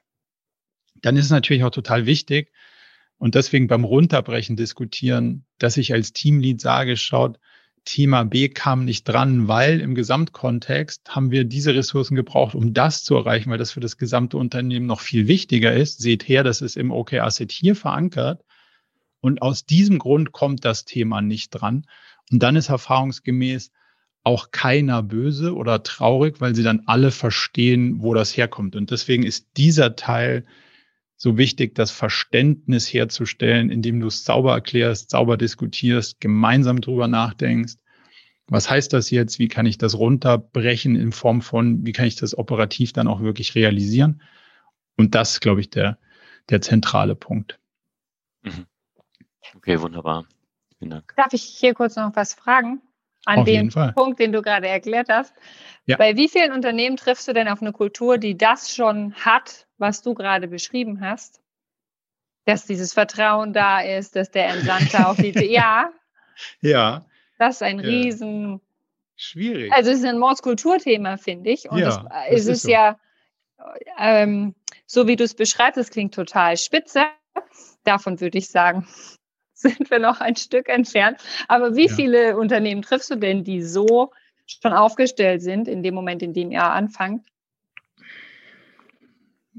Also ich würde die Aussage wahrscheinlich nicht gerne über alle Unternehmen treffen, weil da sind, also es ist ja von Konzern bis Startup alles dabei.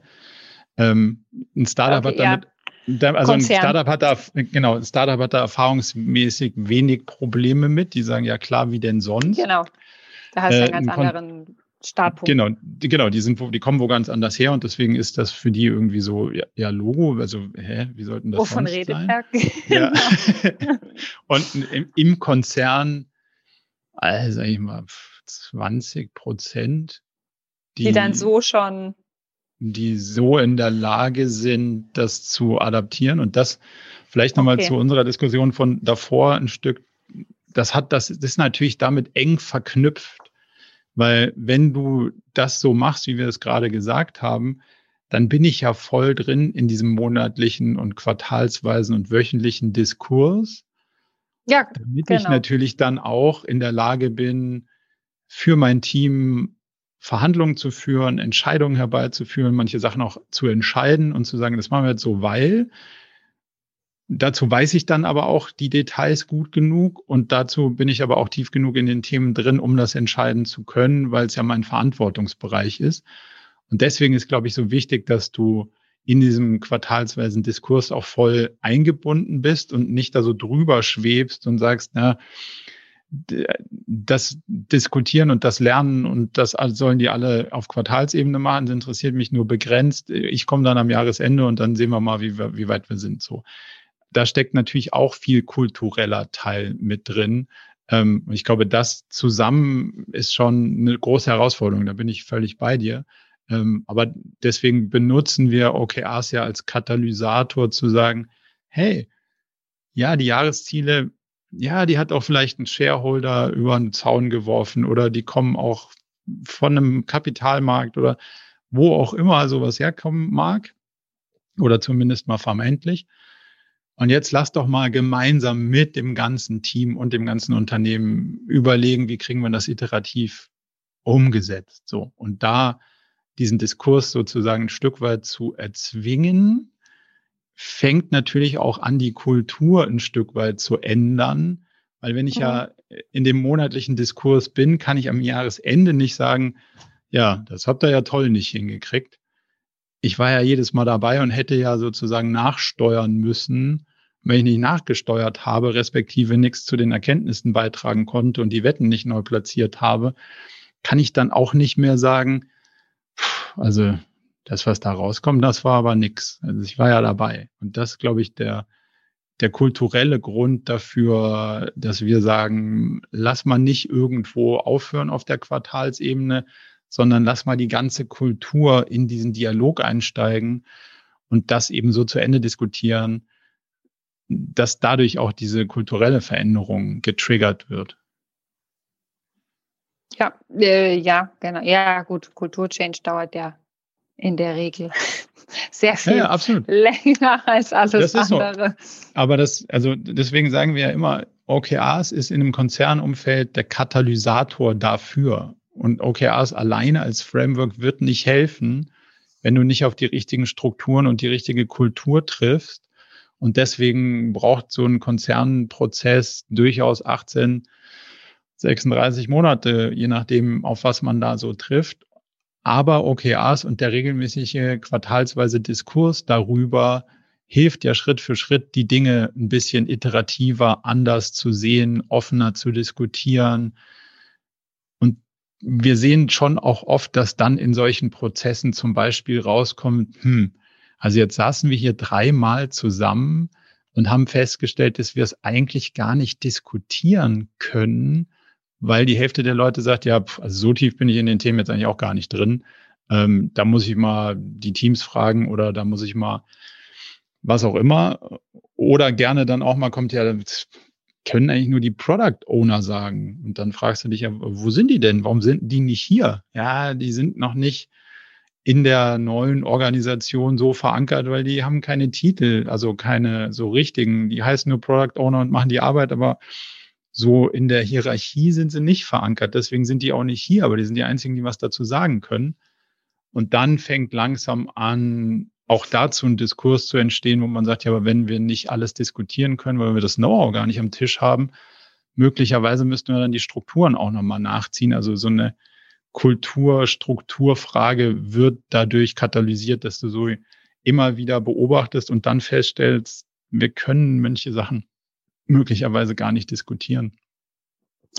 Ja, ja, wobei wir haben tatsächlich schon mehr auch das oder hm, Thema, dass ähm, bei uns äh, das Level sozusagen, ne, wenn wir sagen hier Top-Management-Level ist bei uns tatsächlich noch sehr operativ beschäftigt, was ich nicht mhm. so glorreich finde, um ehrlich zu sein, weil dafür mhm. haben wir ja unsere Produktteams ähm, und, und zu wenig mit Lean und Strategie, um wirklich, dass wir sagen können, unser Top-Management setzt die Guidelines und wir gucken dann praktisch innerhalb der Organisation, wie wir ähm, dieser Vision dann eben auch Stück für Stück immer näher kommen, sondern die sind schon mhm. teilweise hart im operativen Business mit drin, was es total schwierig macht für die Teams wiederum. Ich, dann lass, lass mich da einen Punkt zu sagen. Deswegen auch dieser Gegenstrom-Ansatz, ähm, den, den wir mit Philipp eben diskutiert haben. Und das ist so schön daran dann zu sehen, wenn du diesen Mismatch siehst, mhm. musst du dich ja fragen, wo kommt der her? Und ich habe vorhin ja gesagt, wenn die Rahmenbedingungen klar so formuliert sind, dass die allen Orientierung geben. Das bezieht sich ja genau auf, ich habe eine Rahmenbedingung, ähm, weil eine Strategie ausformuliert ist und so, dass sie mir auch Orientierung gibt und dass sie keine strategische Commodity ist, sondern eine wirkliche Aussage trifft. Damit ist sie auch gegen irgendwas. Also Strategien, die nur immer für irgendwas sind und keine ist gegen irgendwas, da, da fehlt dann was.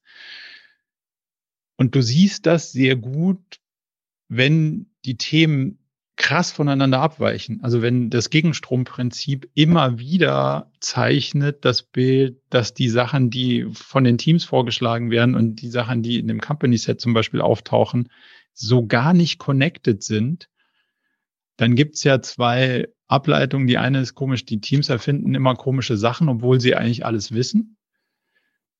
Oder die Teams wissen nicht alles, was sie wissen müssten, um die richtigen Sachen zu erfinden. So. Ja. Viel mehr Ableitung gibt's nicht. Wenn die eine die richtige ist, dann musst du dich die Frage weiterstellen, habe ich das richtige Team? Kann auch mal vorkommen, dass da nur Pfeifen sitzen, aber es ist meistens nicht der Sachverhalt. Und der andere Punkt ist, Kommt möglicherweise an, die Team. Fragt, ne? Da, genau, aber und das ist, und das ist ja, das ja. ist ja so eine, also ich, ich habe mich immer gefragt, da bin ich noch nicht ganz abgeschlossen in meiner Meinungsfindung, aber das Schlimme ist, wenn ich mit Teams rede, sind immer die da oben das Problem. Wenn ich mhm. mit denen da oben rede, machen die da unten immer nicht, was sie sollen in den Workshops habe ich sie ja dann alle da sitzen, so dann, dann hört das Fingerpoint ein bisschen auf, weil dann wird es auf einmal sehr transparent und dann kann man es meistens auch mathematisch ausrechnen. Aber wenn wir uns alle mal ein bisschen mehr in die Gegenseite sozusagen reinversetzen, anstatt immer zu sagen, ja, die machen nicht, sondern und die machen auch nicht, sondern sagen, was muss denn passieren, damit es funktioniert? Und dann fällt da sicher was bei raus wo ich was für leisten muss, und dann fällt sicher auch was dafür raus, wo die andere Seite was dafür leisten muss. Und das kann man ja mal offen diskutieren. Dann kommen wir der Sache näher. Und was ich damit sagen will, ist, dass du öfter mal dann feststellst, so, hey, vielleicht ist auf dem Strategielayer noch die ein oder andere Flanke offen oder einfach unklar. Wir haben da zwar was formuliert, das sagt den Teams aber offensichtlich nicht genug, sonst würden sie mit so Ideen nicht kommen. Und gleichzeitig aber auch genauso offen anzusprechen, an der und der Stelle sehe ich Team A, ihr hattet die und die Information. Wie kommt ihr denn auf die Idee, dass das der nächste logische Schritt ist? Erklär doch mal, ich kann das wirklich nicht nachvollziehen.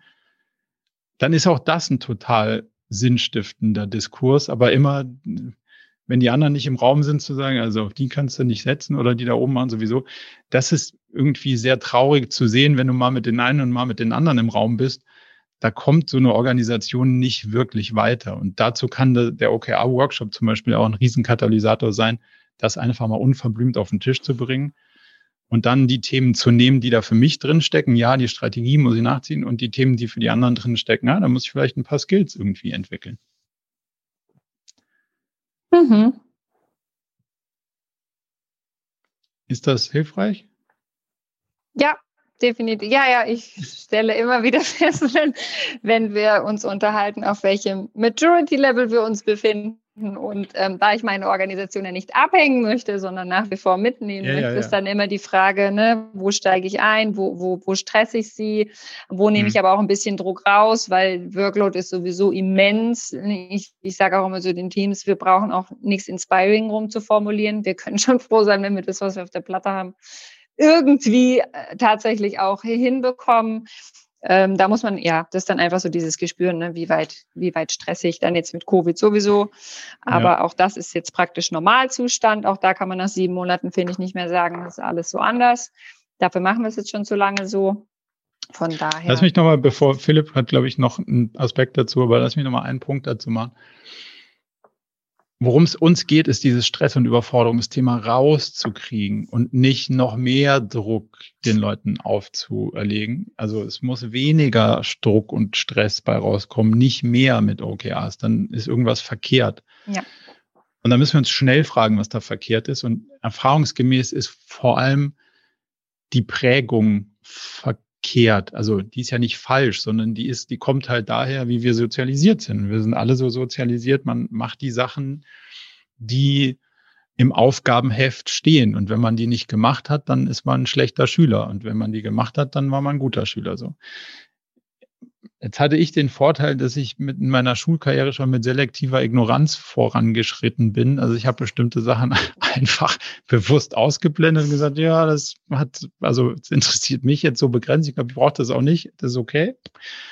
Das hat dann zu bestimmten Einschlägen geführt, aber das hat mir im Gesamtleben nicht geschadet, sondern jetzt so hinten raus eigentlich eher genutzt, dass ich sagen kann, ja, das, irgendeiner hat erfunden, dass das jetzt dahin gehört, aber also ich glaube nicht, dass das Sinn macht, also lasse ich das mal weg.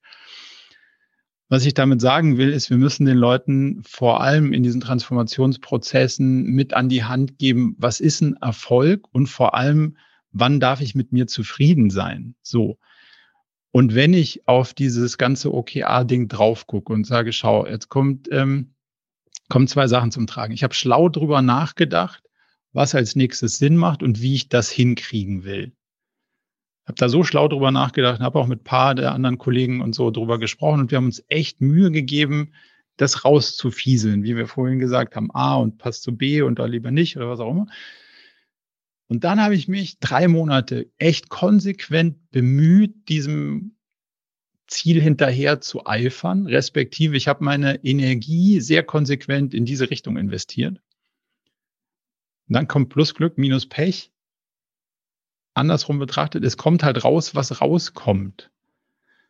Und das ist das, der schlimmste Stand für diesen kulturellen Wandel, bei Steuern in Unsicherheit auch noch. Wir wissen es ja vorher auch nicht. Also dieser Teil plus mhm. Glück minus Pech ist bei Unsicherheit relativ hoch.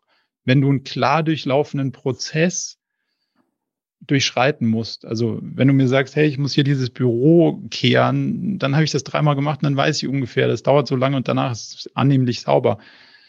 Wenn wir aber Sachen machen, wie irgendwelche AI-Algorithmen ent entwickeln, das haben du und ich noch nie gemacht, keine Ahnung, wie das geht und wir wissen es halt beide nicht.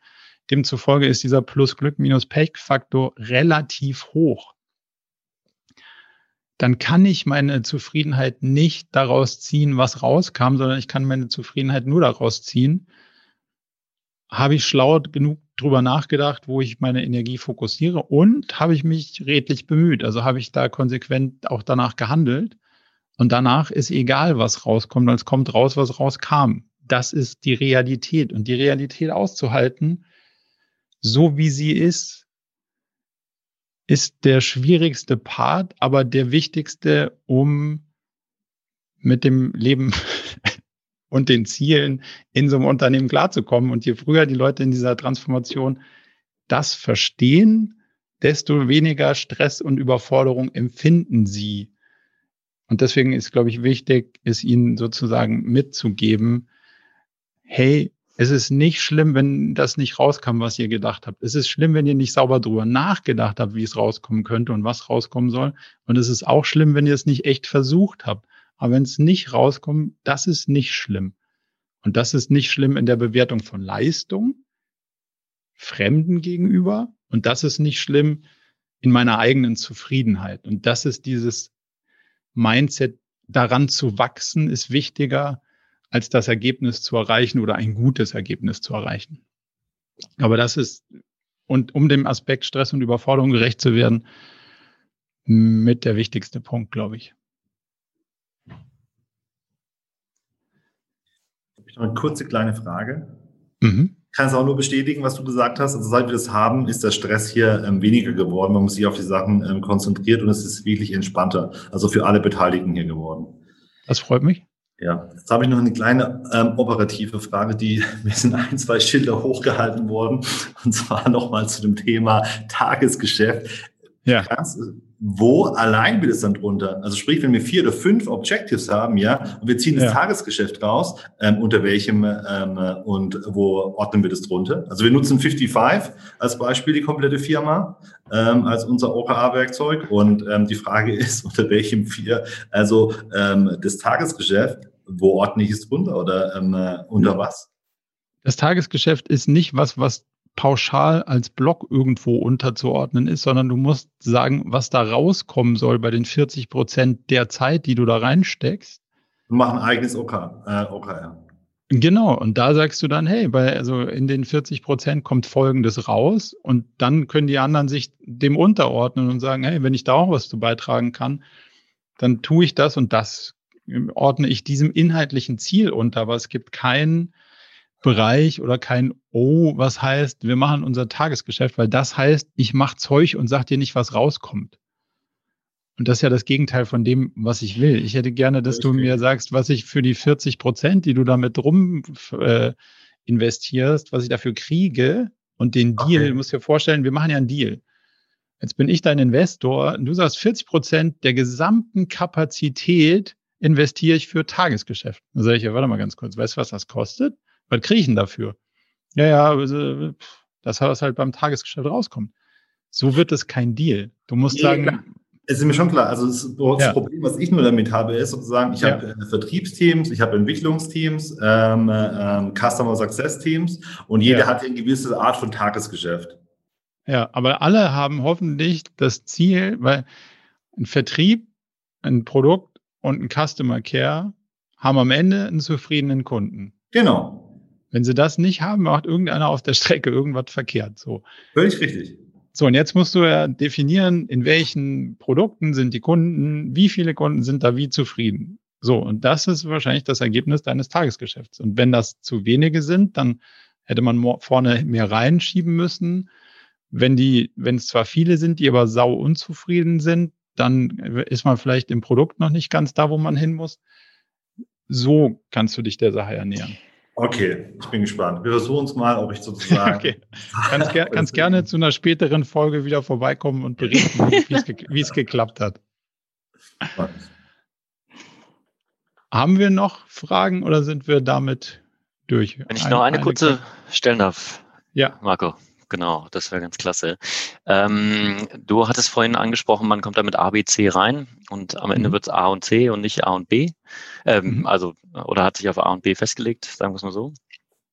Ähm, äh, jetzt habe ich auch schon oft äh, miterlebt, dass diese Objectives so ein bisschen ähm, so Art ähm, Nasenfaktor beziehungsweise Machtspiel ähm, dann so hin und her geschoben worden sind. Mhm. Also ähm, gibt es denn auch ein System wie Planning Poker oder ähm, dass man da so einen Ansatz findet, wie man äh, da vielleicht dieses ähm, ja, diese, diese soften Faktoren vielleicht da etwas rausnehmen kann aus dem Ganzen? Ja, ähm, also es gibt nicht eine Methode, sondern es ist ja ein Denkmodell. Am Ende ist es genauso, wie wir eben gesagt haben, wir machen einen Deal. So, und den Deal müssen wir so machen, dass wir am Ende happy sind. Also nach drei Monaten sind alle Ressourcen weg und das Geld auch. Und dann müssen, danach müssen alle da drauf gucken und sagen, wenn jetzt annähernd, also wir reden ja von 70 Prozent oder besser, das rauskommt, was da steht, sind alle zufrieden. Und das ist das Denkmuster. Also das heißt nicht, du bringst mir irgendwas und ich sage dir danach, ob ich zufrieden bin, sondern wenn du mir das bringst, bin ich zufrieden. Und das ist ja dann objektiviert messbar. Wenn du mir 47 Kunden bringst, die mit dem neuen Feature zu vier von fünf Sternen zufrieden sind, und danach werden es, was habe ich gesagt, 47, keine Ahnung, danach werden es dann äh, 40, bin ich per Definition zufrieden. Und du auch. Das ist ja genau eine, das ist ja genau wir machen es ja vorher explizit und messbar, dass wir aus dieser Gutsherrenart rauskommen, danach zu sagen, ja, dann sehen wir mal, ob mir das gefällt oder nicht oder ob du dich zufrieden fühlen darfst oder nicht, sondern es ist ja vorher klar, dass die, die Bewertungskriterien sind ja messbar festgelegt und ich habe eine Erwartungshaltung formuliert. Und wenn die Erwartungshaltung zu Ansätzen von 70 Prozent getroffen wurde, sind wir happy. Aber ist auch nicht immer ein Wir. Also gar nicht ein so, ey, du, du hast mir das nicht geliefert, sondern wir haben beschlossen, weil es ja ein Auf gemeinsamer, also die, allein genau, der Planning-Prozess, allein das Commitment aufs Objective von Key Result ist ja ein Wir. Ja. Das ist also grundsätzlich also, ein Wir. Wenn das Team sozusagen das da drunter liegt, dann, es können ja Einzelbereiche durchaus scheitern. Ja, klar. Und dann ist, dann ist ein Bereich gescheitert, aber das ist ja dann auch okay. Und dann ist die Frage, was haben wir daraus gelernt und wie kamen wir da zu, dass wir das nicht erreicht haben und dann muss man da sauber in die Analyse gehen, dann sind wir trotzdem noch happy. Aber ich muss nicht, also das Schlimmste ist ja, was passieren kann. Ich komme und denke mir so, wow, krass, es war so anstrengend. 47 ist krass. Gut. Und du guckst da drauf und sagst, 47, also was will ich denn damit?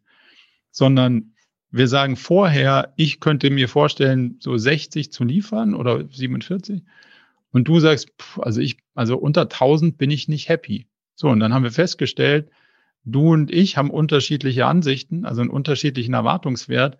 Wir werden da nicht happy werden, weil für 1000 habe ich keine Idee und keine Kraft. Und du findest 47 nicht toll. Lass uns doch das nicht versuchen. Lass uns doch was anderes versuchen, weil selbst wenn wir das rauskriegen, sind du und ich nicht happy, ist ja keine gute Idee. Und deswegen machen wir es ja vorher. Ja, oder beziehungsweise das ist ja dann kein Team. Also beziehungsweise hast du doch dann alles im Planning, kommt es doch hoch. Das kommt ja alles hoch, bevor du. Genau, aber da, da führen wir ja diesen Diskurs, dass, dass wir, dass du 1000 und ich 47 und dass wir da auseinander sind und entweder hast du noch eine Idee, die ich nicht kenne, die dazu führt, dass 1000 realistisch wird, oder da hast du es auch nicht, sondern du hast dann vorhin nur den frommen Wunsch, aber auch keine Idee. Dann sage ich dir, du, tausend, also wir werden es nicht versuchen, weil wir haben keine Idee dafür. Und dann werden wir in diesem Planning diesen Diskurs führen und sagen, okay, der valideste Plan, den wir haben, hat einen Erwartungswert von 47. Und wenn wir den nicht, wenn das uns zu wenig ist, dann müssen wir was ganz anderes machen, weil das führt offensichtlich nicht zu einem Ergebnis, wo, irgend, wo alle Beteiligten in dem Raum happy werden. Und dann haben das alle erkannt und dann kann man das auch, dann kann man das auch lösen. Wie ist das dann zum Beispiel im Bereich von New Initiatives? Also wenn ich dann wirklich ähm, neue Dinge mit einführen möchte im Rahmen von, von Objectives, ähm, das ist ja dann auch eine Art Pitch oftmals. Und der, der dran glaubt, der wird es dann eher einführen, beziehungsweise kann es eher verkaufen, als andere Bereiche, die dann vielleicht sagen, nee, wir wollen lieber XYZ machen. Ja klar, aber ähm, es ist, ähm. ist ja immer so. Also wenn du, du solltest schon dran glauben an die Ziele, die du verfolgen willst, weil hm. wenn du nicht dran glaubst, dann solltest du lieber andere verfolgen. Und so. Also, ja, das ist so. Du musst schon deine Themen, du musst dahinter stehen und sie gut argumentieren können und sauber mhm. durchdacht haben. Wenn du das nicht hast, wird möglicherweise dein Thema B rausgeschmissen, weil du es nicht gut genug durchdacht hast und nicht dahinter stehst. Und ich aber sage, hey, C kann ich euch in blumiger Bildsprache darstellen und ich kann euch aber auch logisch untermauern, warum wir mit weniger Invest als bei B bei C ein viel besseres Ergebnis äh, kriegen werden. Und dann muss sich keiner wundern, dass B rausfliegt und äh, also, dass wir den Trade-off dann zu den zu, zugunsten des Themas entscheiden. Mhm. Klarer? Ja, ja, auf jeden Fall. Mhm. Sehr gut. Dann wären wir schon schon wieder leicht drüber über den zeitlichen Rahmen. Ähm, vielen, vielen Dank. Ich hoffe, ich habe alle Fragen soweit beantwortet, dass sie euch, äh, dass sie euch ein bisschen nutzen. Und ähm, wenn ihr weitere Fragen habt, gerne, ähm, gerne zur nächsten Session wieder vorbeischauen. Vielen Dank. Schönen Abend. Danke euch. Danke dir, Marco. Bis dann. Tschüss. Tschüss. Ciao.